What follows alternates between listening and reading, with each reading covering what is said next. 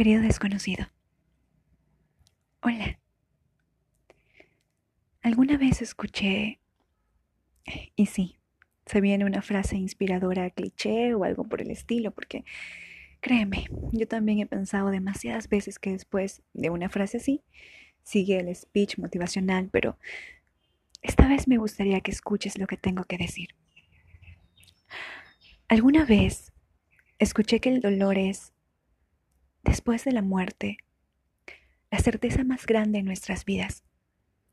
Así como el sol nos abraza con sus cálidos rayos, a todos por igual, y la lluvia nos empapa sin distinción.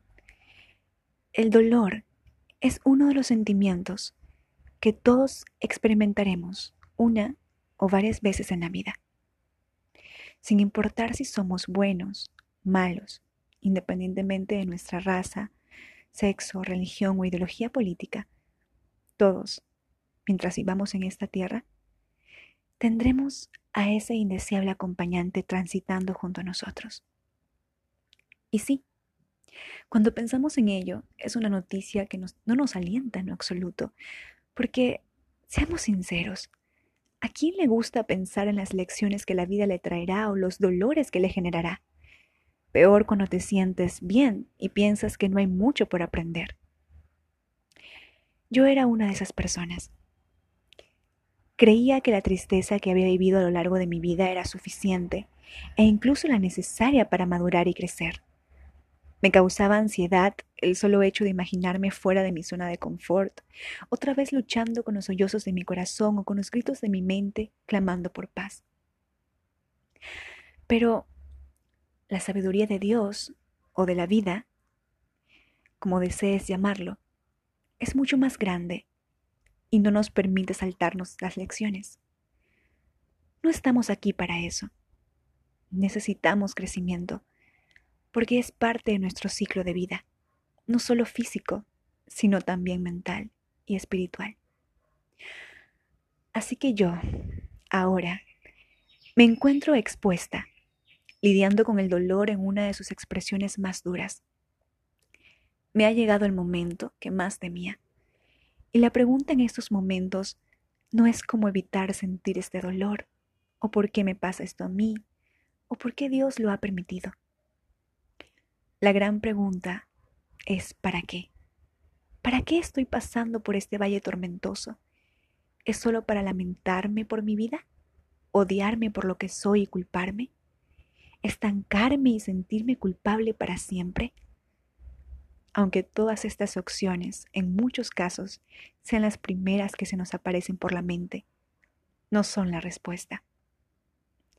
Dios permitió el dolor que hoy siento para edificarme, para hacerme volver a un camino que ni yo misma sabía que había perdido, para replantearme cuáles eran mis prioridades, para analizar mis errores, aceptarlos y aprender de ellos para encontrar un propósito que desde hace años no sabía que tenía, para dejar de caminar en automático, acomodando mi vida a los deseos de otros, solo porque me faltaba amor propio para tomar las riendas, dárselas a Dios y seguir por lo que a mí me hacía feliz.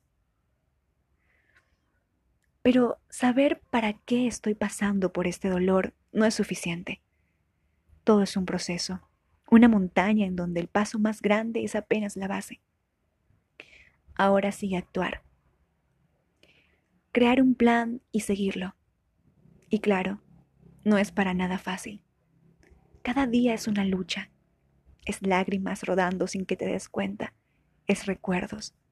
Es sentir que te quema el corazón y cuando sientes que ya ha pasado, luego ver casi como se descarapela poco a poco es rogar porque acabe, ya sea desde tu cama o de rodillas.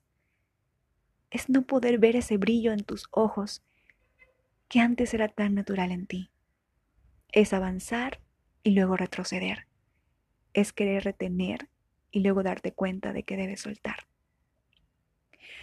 El proceso por superar lo que te lastima es incluso más doloroso que el propio motivo por el que estás sufriendo. Y lo es porque nuestro cuerpo le teme al cambio. Le teme a sentirse abandonado e inseguro. Nuestro cerebro necesita un escenario completo sin tantos cambios, o de eterna felicidad o de profundo dolor. Todo lo que le represente lucha es una tortura, pero debemos ser conscientes de que es total y netamente necesario.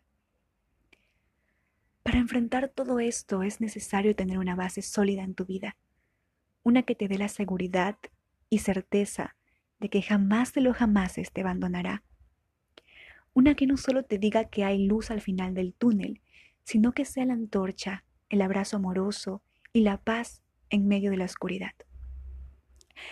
En lo que he leído y aprendido, lo mejor es que ésta sea de tipo espiritual y luego familiar.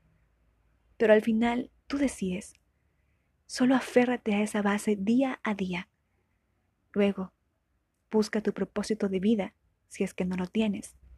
Y si lo sabes, entonces enfócate en él y en las metas que debes trazar para alcanzarlo por el resto de tus días.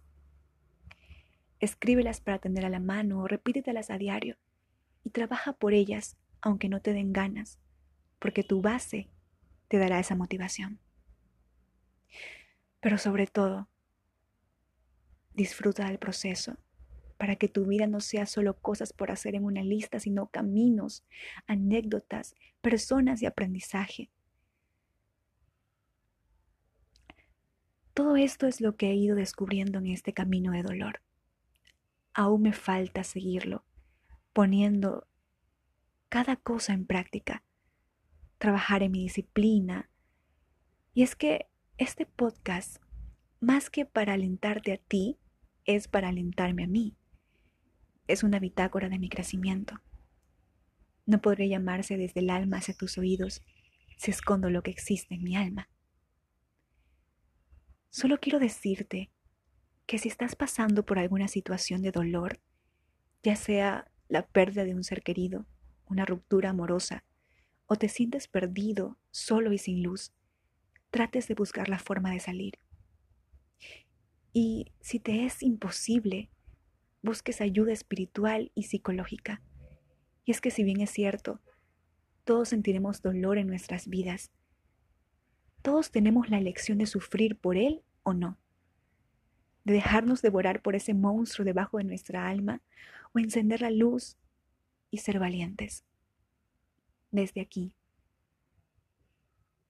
desde mi dolor, te mando el abrazo que yo también deseo recibir. Atentamente, JRG.